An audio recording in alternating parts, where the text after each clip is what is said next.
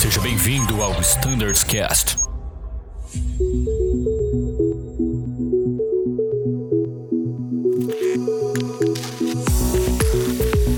Fala pessoal, sejam muito bem-vindos ao Standardcast. Eu sou o Danilo e este é o Standardcast do ATR, episódio número 1. Hoje vamos falar sobre a atualização do SOP do ATR para a versão 6.0 e comigo, Guilherme Lima, Bruno Scardoelli e Thiago Biesdorf. Mas antes de continuarmos, um briefing rápido.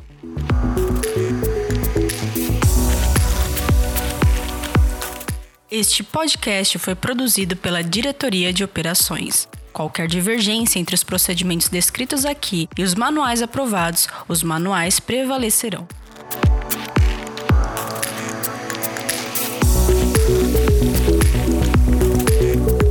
Excelente, pessoal. Sem maiores delongas, Gui, conte um pouco mais sobre você, o que você faz na empresa. Seja bem-vindo.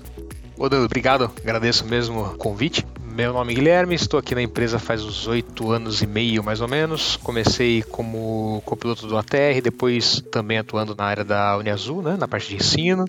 Após fui para o Embraer, também fiquei na parte de ensino, tanto na Uniazul quanto também lá na, na Portugália. Depois é, para o 30 e aí de volta para para o ATR como comandante e após um tempinho como chefe de equipamento adjunto e hoje em dia como chefe de equipamento. Brunão já esteve conosco no primeiro podcast, mas esse é o primeiro que vai a público. Brunão, se apresenta aí para o pessoal. Fala Danilão, boa tarde. Falando um pouquinho aí, eu tô na Azul há três anos como copiloto da TR e completando agora um ano como Flight Standards da TR, trabalhando junto com o Thiago e com o Guilherme lá em operações. Excelente, Brunão. Seja bem-vindo. E Thiago, se apresente aí pro pessoal. Ah, muito obrigado. Eu entrei na Azul aqui em 2015 como copiloto da TR. Dois anos atrás, eu tive a oportunidade de trabalhar em operações no Flight Standard da TR. Desde 2018 estou no Flight Standard, fiquei um ano como assistente e agora há um ano eu estou na coordenadoria do Flight Standard da TR. Legal, excelente. Então só a chefia hoje aqui reunida para um podcast muito especial. O motivo, como eu falei no início, é a gente discutir e apresentar algumas novidades referente à atualização do SOP do ATR para a versão 6.0. E queria fazer uma pergunta para começar para o Thiago e para o Bruno, os dois são os flight standards responsáveis aí pelo ATR, né? Por que que houve essa atualização de SOP, pessoal? Bom, Danilo, essa atualização, diferente da última atualização que a gente teve, é uma atualização um pouco mais branda. O que motivou essa atualização é, continuar a harmonização aí de procedimentos entre as frotas, realizar algumas correções em textos para facilitar o entendimento do pessoal e ainda alinhar com a última publicação da MGO. Hoje a gente está na publicação 15 da MGO, alguns procedimentos estão alinhados aí com essa atualização. Bacana, Tiagão. Brunão, o que foi alinhado com outras frotas? Aliás, essa é uma dúvida muito recorrente do pessoal da rota, né? Por que alinhar um SOP com outras frotas? Isso, Danilão. Isso foi muito importante porque, assim, o processo de transição de equipamentos aqui na Azul é muito rápido, né? A gente tem vários equipamentos voando ao mesmo tempo e a gente queria deixar essa transição cada vez mais fácil. Então, assim, se um piloto hoje sair da classe 1 e for para a classe 2, ele já vai estar harmonizado com os principais callouts, a leitura de checklists, por exemplo. Então, o intuito disso é sempre facilitar a vida dos pilotos. E você pode adiantar para a gente o que, que foi alinhado com as outras frotas? Claro, um dos principais foi o check de área, que eu acho que foi a principal atualização aí, e a filosofia de leitura de checklists. Bacana. Daqui a pouquinho a gente fala mais a fundo sobre procedimentos técnicos em si, mas eu queria também fazer outra pergunta, né? Quanto tempo demorou mais ou menos para que essa revisão de SOP acontecesse e quem trabalhou no processo de revisão? Então, Danilo, essa revisão durou aproximadamente quatro meses trabalho iniciou por mim e pelo Bruno, mas essa atualização não seria possível aí sem o auxílio incansável do Guilherme Lima, que aqui está presente, do coordenador de treinamentos Vitor Lemi. Boa. Além disso, a gente teve muito auxílio do pessoal de rota, dos instrutores de rota também. Então, após a publicação da revisão 5, veio o feedback da rota e a gente utilizou muito isso nessa revisão. Pô, excelente, Thiago. É até interessante a gente comentar sobre isso, né? Por muitas vezes, a gente envia e-mail para Flight Standards e a gente pode cair na falsa sensação de que ele não vai ser usado para nada. Muito pelo contrário, né, Thiago? Vocês compilam as maiores dúvidas, os maiores erros apontados, coisas que eventualmente passaram numa revisão, e numa grande revisão como essa aí da versão 6, vocês implementam tudo isso. Com certeza, Danilo. A gente tem um processo rígido de controle destes e-mails né? E sempre que possível a gente implementa aí nos manuais assim que eles forem revisados. É muito bom reforçar isso, né? Pessoal, em caso de dúvidas ou alguns apontamentos na própria versão 6 que a gente está lançando agora, envie um e-mail para Flight Standards. No final desse episódio, eles vão deixar canais de comunicação de cada um deles. É muito importante que vocês tirem as suas dúvidas e contribuam para o desenvolvimento das nossas publicações como um todo. E falando um pouquinho ainda do processo de revisão do SOP, houve algum fato interessante, sei lá, alguma curiosidade desse processo todo aí de revisão? Houve sim, Daniel. Tem um fato que é até um pouco engraçado. Bom, um dos motivos dessa atualização foram alguns procedimentos que foram recomendados pela própria fabricante para a gente atualizar. É, um desses procedimentos é, foi o cheque de freios. Né? Inicialmente a TR recomendou para a gente atualizar de acordo com o FCOM e no processo de revisão, de atualização, a gente foi consultar o que tinha publicado no FCTM. Né?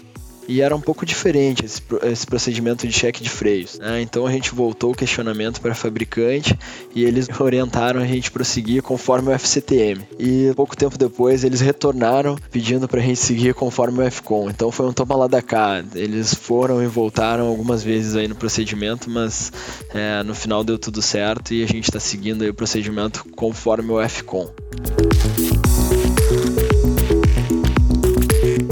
Eu gostaria de aproveitar essa oportunidade aí também já para esclarecer como ficou o novo teste de freio. Boa, boa. Agora o teste de freio a gente vai realizar em movimento. Né? Então, após o início do táxi, né, o comandante passa o controle dos freios para o primeiro oficial, o mesmo checa os dois freios ao mesmo tempo, checando a frenagem correta e simétrica.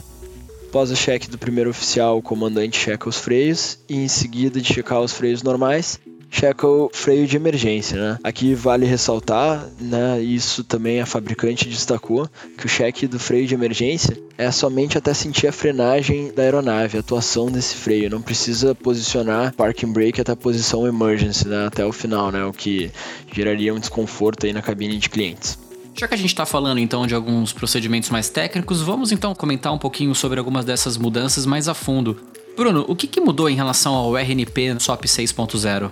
Isso, Danilão, essa é uma mudança muito importante eu acho que na revisão 5, as mensagens que estavam demonstradas no SOP estavam meio vagas. Por exemplo, era falado antes que qualquer mensagem que você tivesse relacionado à predição do ANP, comparado com a RNP, você teria que iniciar uma aproximação perdida, coisa que, por exemplo, poderia ser uma falha para daqui 15 minutos após o pouso. Então, agora o que a gente fez? A gente alinhou com o FCON 3.0 todas as mensagens que realmente causam algum problema na aproximação, que realmente você tem que prestar atenção a mais nessas mensagens, e caso você não esteja em condições visuais por exemplo, na final você tem que arremeter. Não qualquer mensagem como a gente falava antigamente. Hoje tem todas as mensagens bem detalhadas, explicando o que é cada uma, para aumentar a consciência estacional do piloto ali, para ver se ele realmente pode continuar ou não aquele procedimento. E falando um pouquinho da filosofia de checklist do ATR, o que, que mudou em relação ao SOP 6.0, Thiago? Bom, então a filosofia de leitura de checklists foi atualizada, harmonizada com as demais frotas. Né? Então a gente tem a troca de alguns termos, né? Por exemplo, o termo to the line ele não é mais utilizado, agora ele foi substituído pelo termo down to the line. Legal. Para encerrar a leitura de um checklist que a gente falava completed no passado, agora é somente complete. Outro termo que foi substituído é o Continue Checklist, que agora foi substituído por Resume the Checklist. E em relação ao cheque de área, tem alguma mudança significativa aí no SOP 6.0? Bom, então, nas últimas publicações do SOP, a filosofia de cheque de áreas ela não era bem especificada. A gente tinha alguns cheques realizados na língua portuguesa, outros na língua inglesa, então isso gerava um pouco de confusão. Agora a gente incluiu essa política bem definida aí para evitar dúvidas e também harmonizando com as outras frotas. Então agora os termos para realizar o cheque de área quando necessário é clear left side ou clear right side. Brunão, fala um pouquinho pra gente o que mudou em relação à configuração de flap. Boa, Danilo. Essa é uma mudança grande que a gente teve também. Uh, antigamente a gente tinha que esperar o flap travar numa posição antes de realizar o callout. Então o Pilot Flying pedia essa seleção de flap, você fazia e tinha que aguardar a movimentação completa da superfície e deixá-la travar para fazer o callout. Isso aumentava um pouco a carga de trabalho ali, por exemplo, na aproximação final, ou dependendo de onde você tá, o controle falando com você, você tendo que monitorar a ILS e falar com o comissário e tudo mais. Sempre ao mesmo tempo, né? Normalmente todas essas coisas acontecem acontece ao mesmo tempo ali. Flap 1, aí Musto chama a torre, a comissária liga, cabine ok, tudo junto, né, Brunão? O que, que mudou para facilitar essa rotina, então? Exatamente, Danilão. Agora o que, que a gente mudou? De acordo com a, com a ATR, é, o sistema da aeronave consegue monitorar e identificar se teve alguma falha na, na seleção de flap. Por exemplo, assim, se não travou, se travou com alguma simetria. E ele vai trigar esse alarme pra gente. Então hoje o que, que você faz? Você apenas verifica a velocidade, comanda o flap e checa no EWD se a seleção foi feita corretamente. Você não precisa esperar o flap chegar até a posição travar para realizar o callout. Tô achando o Guilherme Lima muito quieto nesse podcast, então acho que a próxima pergunta eu vou fazer para ele. É verdade que existia um mito no cálculo da velocidade de long range cruise, ou Guilherme? Então, exatamente, a gente tem um mito sobre essa parte de cálculo de velocidade long range, né? Então, o nosso QRH, ele tem uma parte editada, que seria aquela parte de additional procedures, né? Agora, a grande maioria do nosso QRH, ele é genérico para todas as frotas é, de ATR, seja o 200, seja o 500, né? e o 600 também. A gente percebia que na rota muitos colegas na hora de fazer o long range colocavam no FMS, o FMS já fazia todos os cálculos apurados exatamente com o peso que você estava naquela hora, com a ISA e tudo mais. E a gente abriu uma tabela que vale para qualquer tipo de ATR e fazer uma certa interpolação entre peso e ISA e acabava dando um certo valor de torque e velocidade, né? Então aí acabava colocando somente aquele torque, passava a velocidade para manual às vezes, ficava voando numa condição que não tinha nada a ver com aquela que você estava de verdade naquele momento, né? Então, percebendo isso, a gente tentou é, fazer ficar de uma forma mais simples, inclusive, né? Já que a gente tem a ferramenta do FMS, o FMS vai calcular para a gente a velocidade, a gente acredita aquela velocidade como sendo verdadeira e, como boa prática, a gente faz um cross-check com o nosso QRH só para ver uma referência, né? Um torque referência e uma velocidade de referência para ver se está tudo condizente ou não, né? Ah, excelente, Gui. Bacana, pessoal. Já falamos bastante de detalhe técnico. A gente está caminhando para a reta final aí do nosso podcast. Mas antes de encerrar, um jogo rápido. Vocês poderiam citar quais foram as mudanças em geral desse SOP? Não entrando em detalhes, né? Só nomeando quais foram mesmo? Claro, uh, começando pelas responsabilidades do PM, foi esclarecido uh, o uso do ECL. Né? a gente teve alteração no callout da seleção para Flight Director em standby. Esclareceu a política de uso da Elect Fuel Pump em solo. O guia de callouts agora está disposto em tabela para facilitar o entendimento. A política para uso de MCDU na decolagem e aproximação também sofreu alteração. Política de luzes externas, que era uma questão bem polêmica aí na frota, foi atualizada.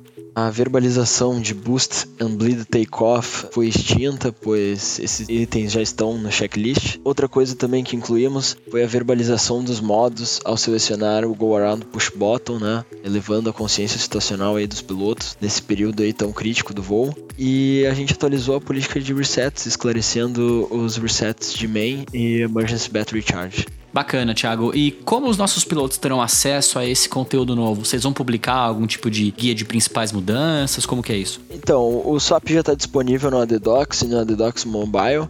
E para facilitar a leitura e a identificação de todas as mudanças, é, foi publicado o FS Update ATR número 13 deste ano, que também está disponível lá nos comunicados de Flight Standards é, no ADDocs.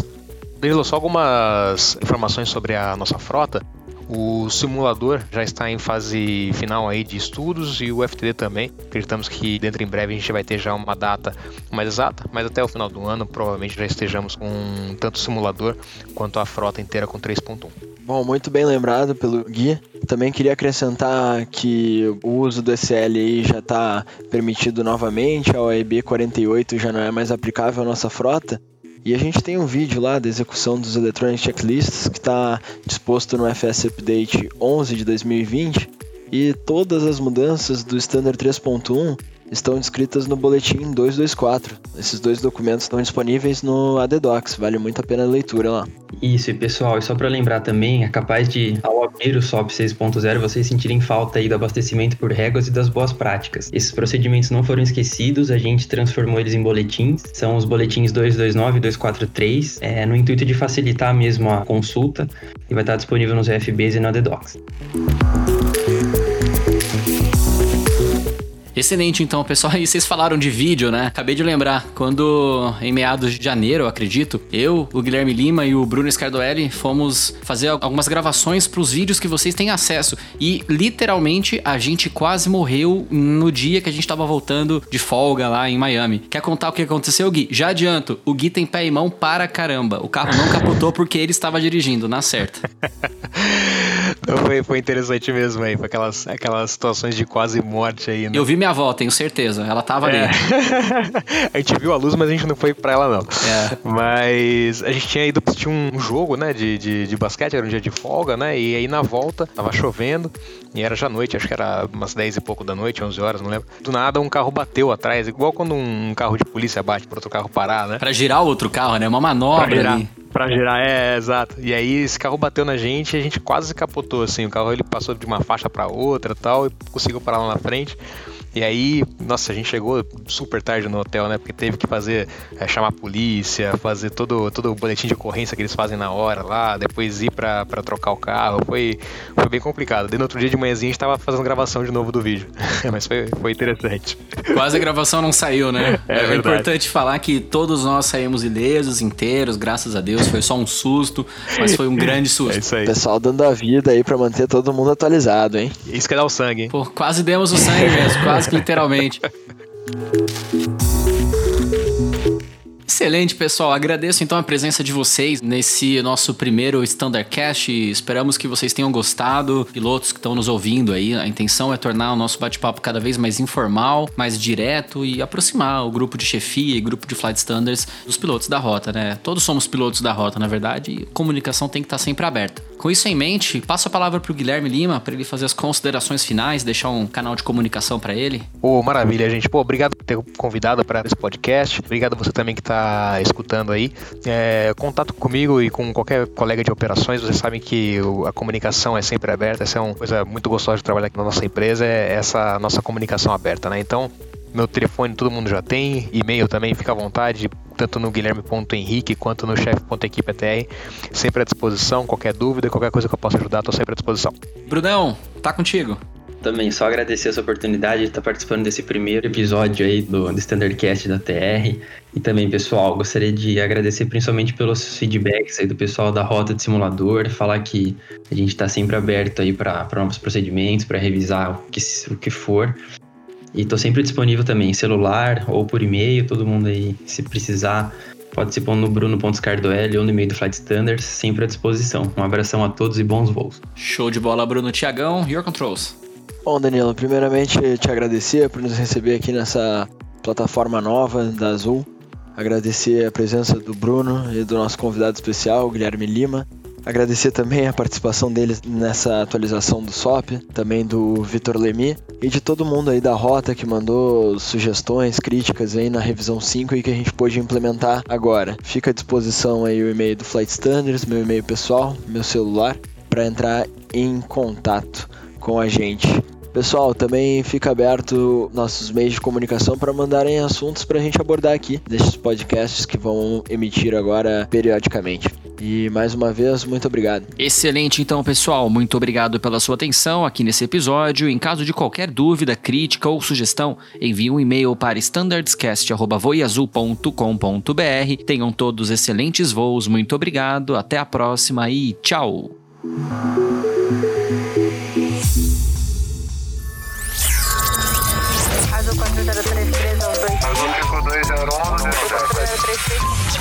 Você ouviu ao Standards Cast.